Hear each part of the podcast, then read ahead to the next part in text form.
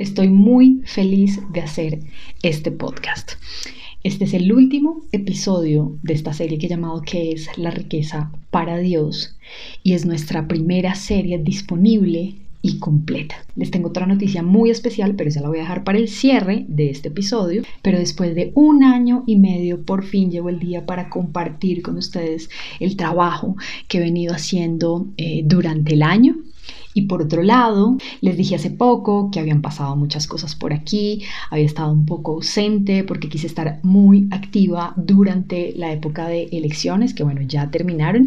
Creo que necesitamos como país hacer cada vez más conciencia de lo que considero son los temas corazón de una sociedad, corazón de la humanidad, como la vida, la familia, la defensa de la niñez, propendo por estos temas y en este tiempo tuve la oportunidad de conocer gente increíble que está trabajando por la defensa eh, de esta causa. Algunos quedaron elegidos y los que todavía no, bueno, pues gracias a Dios, gracias a Dios, los resultados no detienen el objetivo. Pero lo que más me parece importante y trascendental de la jornada es saber que Dios está levantando hombres y mujeres en el continente, en el mundo, eh, para trabajar en pro y en beneficio y en defensa de estos temas. Y hoy voy a hablarles de una persona muy especial en mi vida eh, y el tema de hoy es dar.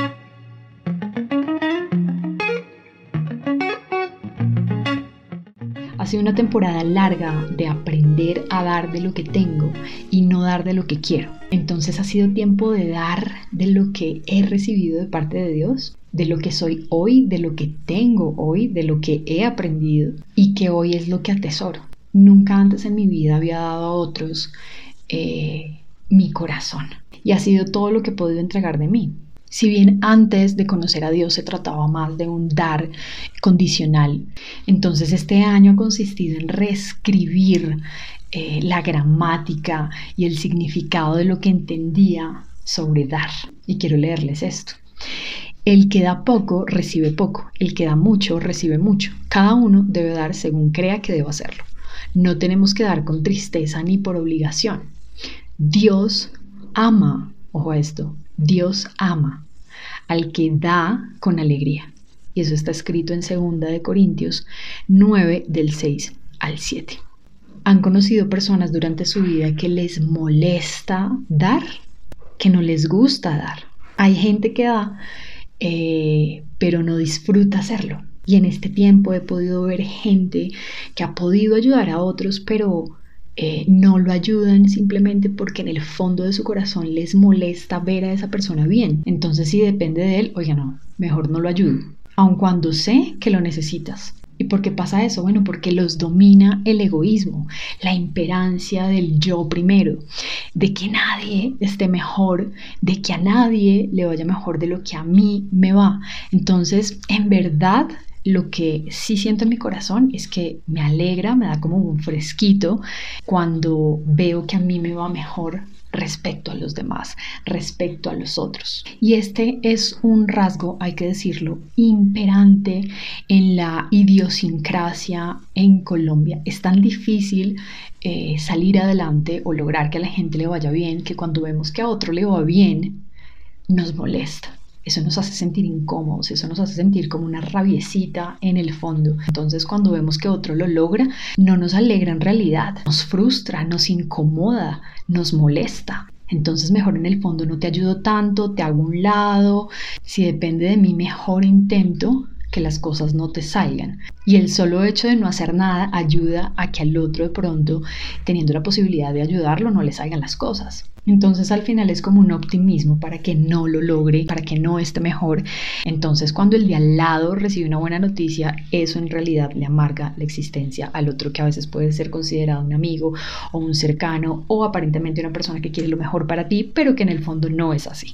Y es como, oiga, un momento, lo normal que debería suceder es que te sientas feliz por lo bueno que le puede pasar a esa persona o que le está pasando y si está en mis manos ayudarlo, lo voy a hacer y entonces la alegría es doble para mí porque pude aportar algo para que esa persona estuviera bien o estuviera mejor. Pero además al final del día es entregar un mensaje de esperanza, incluso para sí mismo, porque es como, oiga, eh, el día en el que por X o Y yo esté mal, tengo la esperanza de que un día las cosas pueden mejorar, que las cosas pueden cambiar para bien, que pueda aparecer una persona que me ayude para salir al otro lado. Y esa palabra, dar, esa palabra dar, justamente la tengo en mi cartuchera. Y acá la tienen. Dar, dar. Dios mío, siento que si me suelto el pelo quedo como un erizo y es el día de la estática. A mí, bueno, unas propagandas ahí. Este sobrecito que guardo con especial cariño, que además tiene otra frase muy linda, muy significativa para mí, eh, dice cielos abiertos. Y me recuerda un día que fuimos con el grupo a un lugar, a una iglesia en Bogotá, a, a impartir, a dar adoración, adoración a Elohim, a Dios. Y fue tan lindo conectar con otros para adorarlo a Él. Y esto me hizo reflexionar en algo que no sé si de pronto ustedes también han pensado y es, oiga, pero si Dios lo tiene todo, ¿yo qué le puedo dar? ¿Yo qué le puedo dar? Y todo lo que le puedo dar es adoración, que entre otras cosas fue lo que Dios pidió al pueblo de Israel al sacarlo de Egipto y llevarlo al desierto. Hagan altar para adorarme. O sea que eso tiene un significado y una trascendencia que impacta la relación, una íntima relación. Es como empezar a anudar, empezar a hilar un hilo entre uno y él.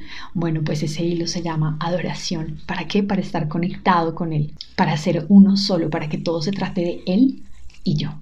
No lo supe en ese momento, más ahora sí está muy claro. Iba a venir un tiempo en mi vida eh, de grabarme en lo más profundo de mi ser el dar en especial de lo único eh, y de todo lo que tengo que es Dios.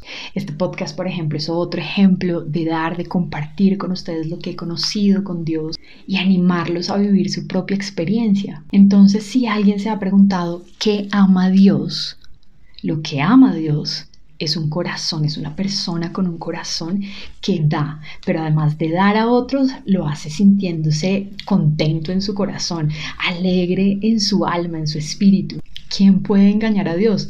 Él sabrá perfectamente si esa alegría es genuina. De manera que si hay que dar pan, se da pan. Si hay que dar tiempo a otros, das tiempo. Si hay que dar adoración, das adoración. Si hay que orar, ayunar por otros, das.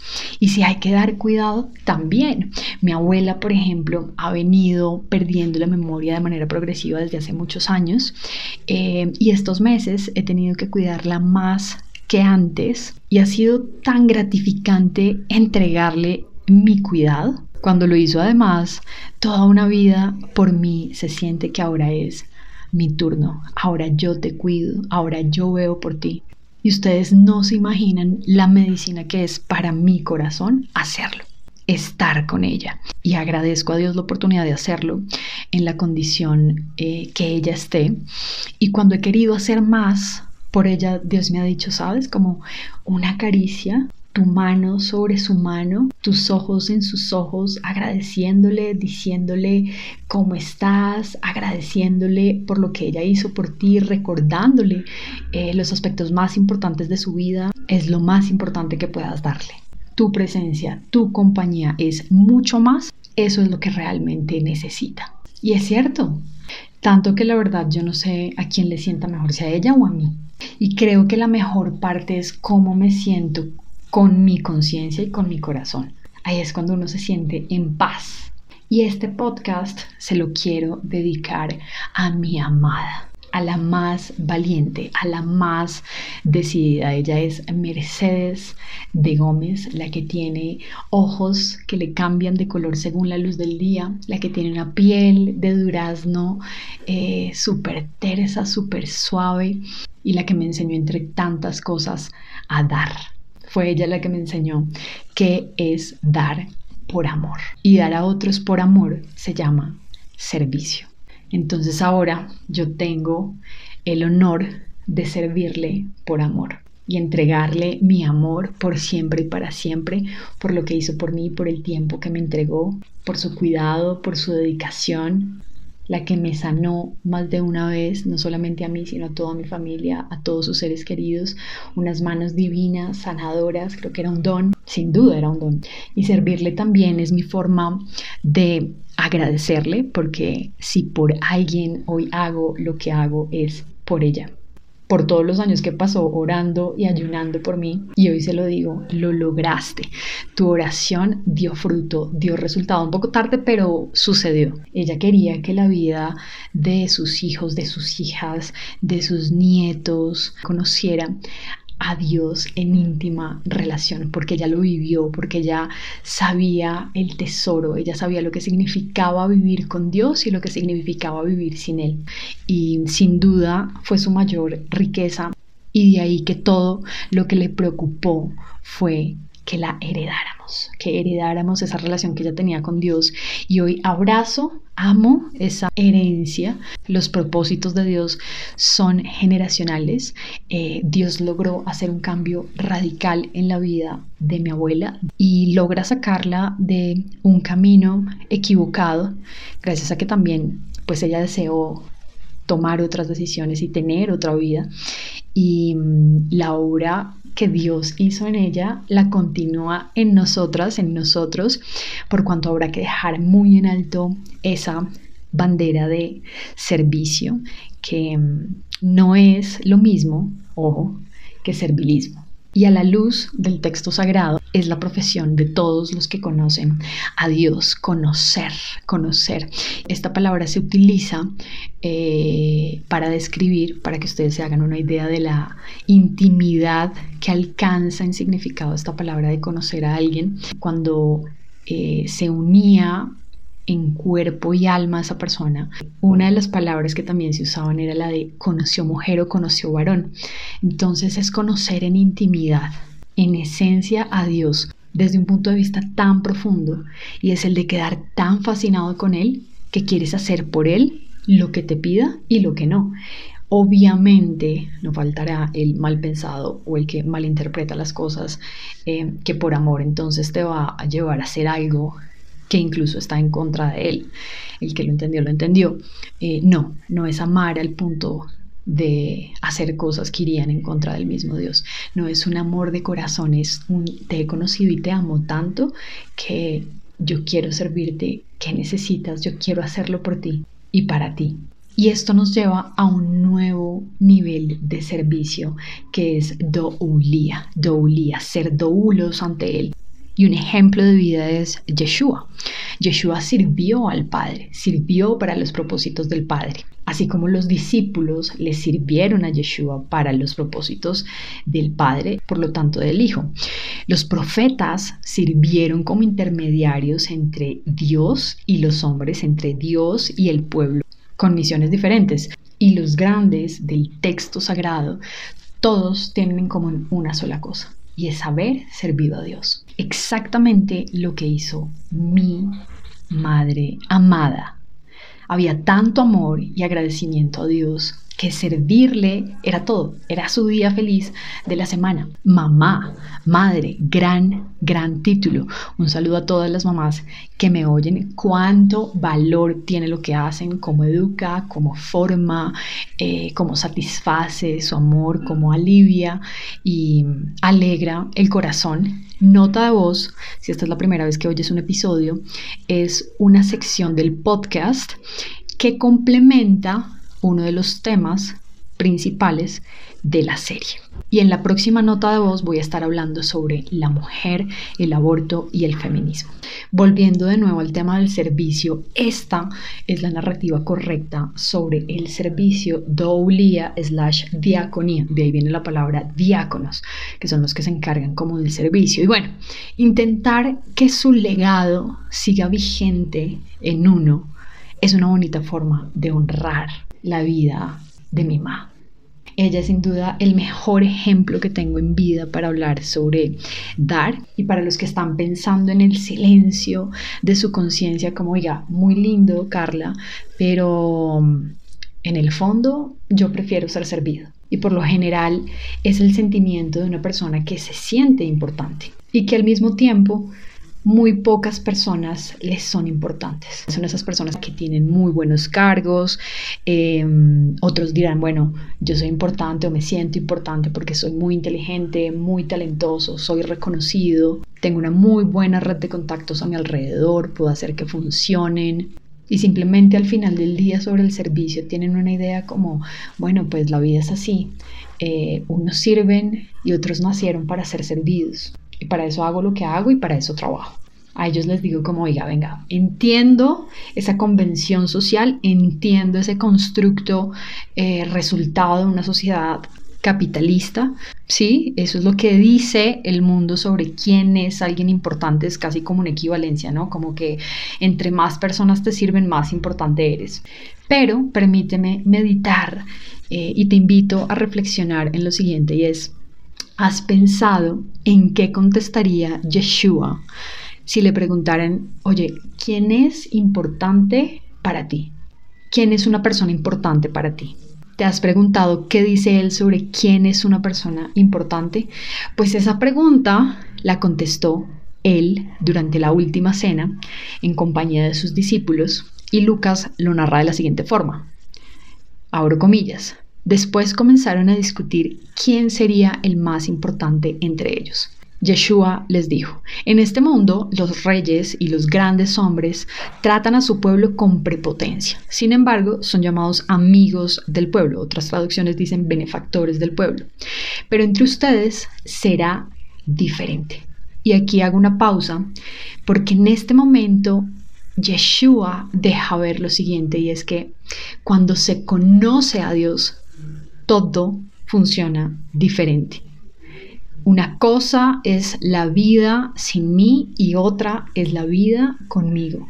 Y si estás conmigo, las cosas son diferentes. Las cosas funcionan distinto.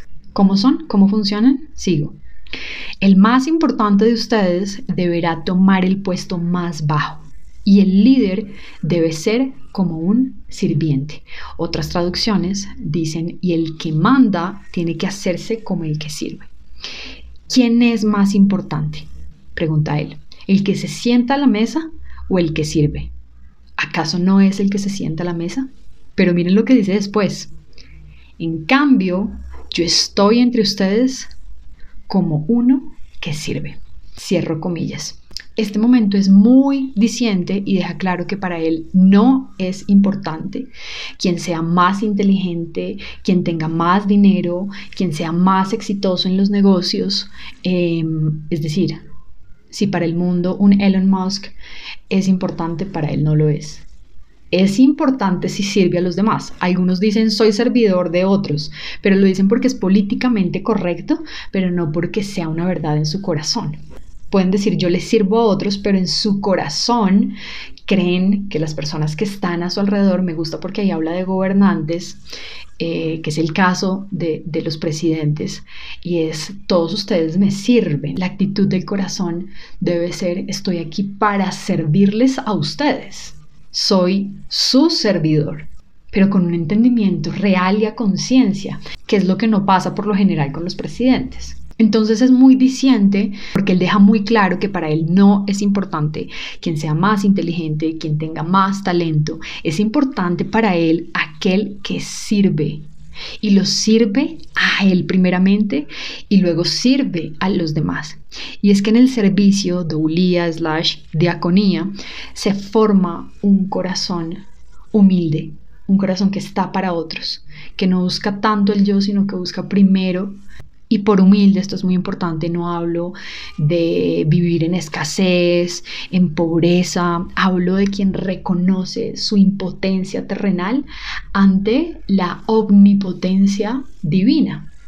Es decir, reconoce su lugar frente al Altísimo, frente a Elión. Entonces, aparte de ser un momento muy diciente, es también un momento muy profético, porque serán importantes aquellos que se sienten en la mesa de las bodas del Cordero. Es decir, cuando se une la iglesia, es decir, el cuerpo, tú y yo, la iglesia son las personas, a Yeshua.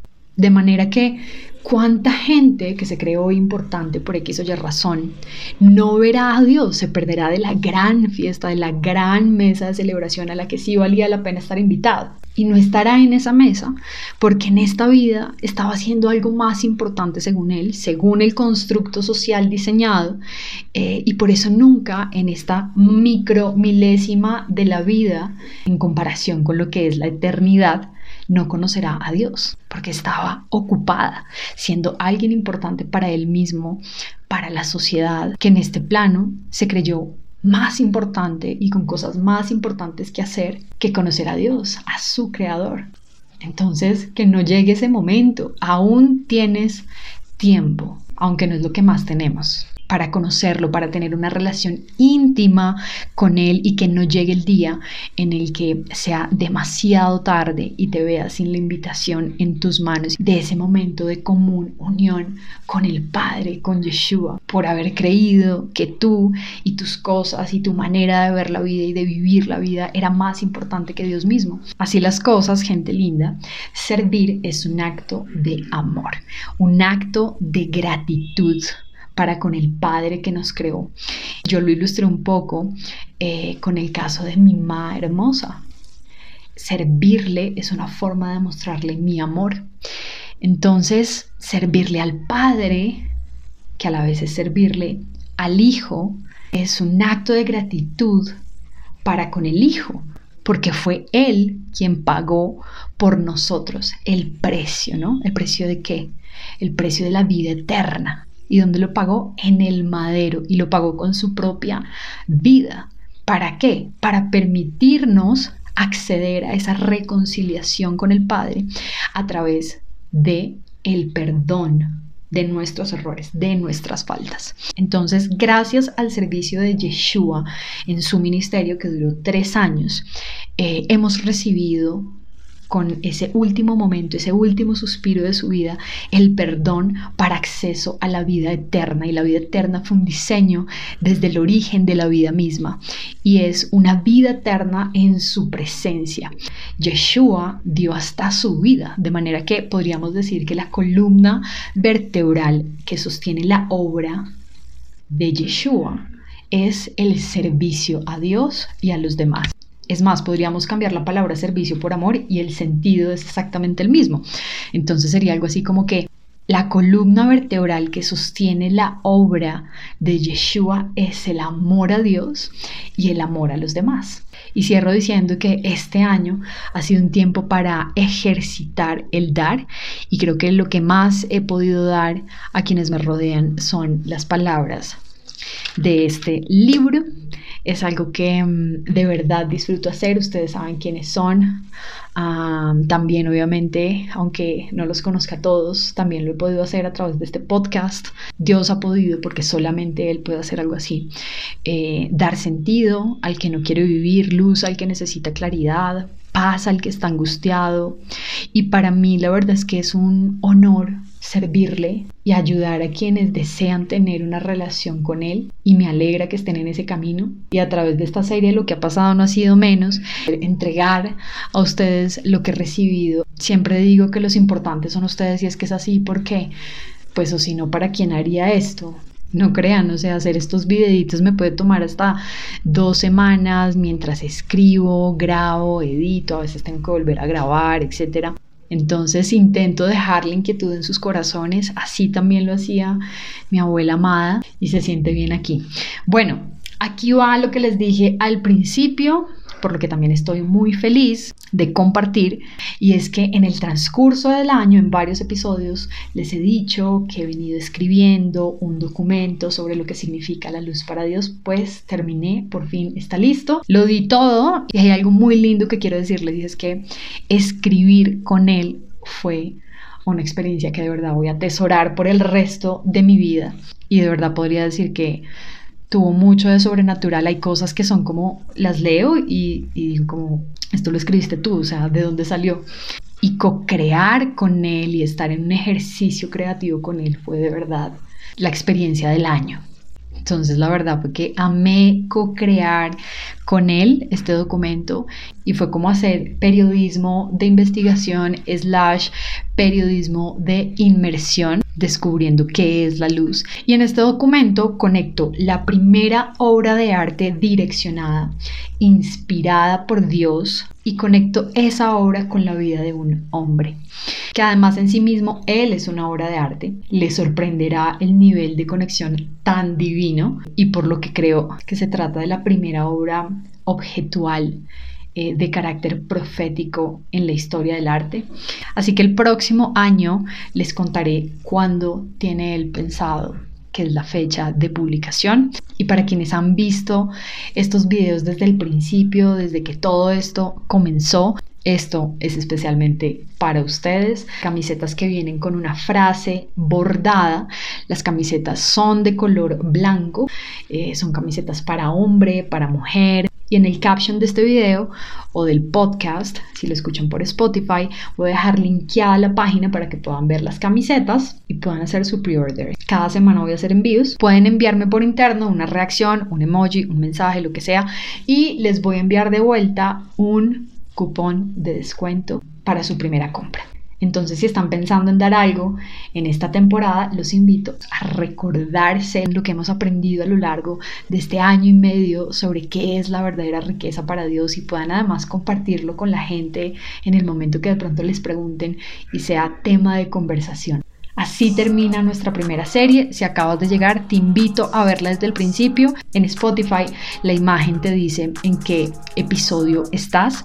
Ya les contaré de qué se trata nuestra próxima serie, pero sí les adelanto que vamos a ir a un nuevo nivel.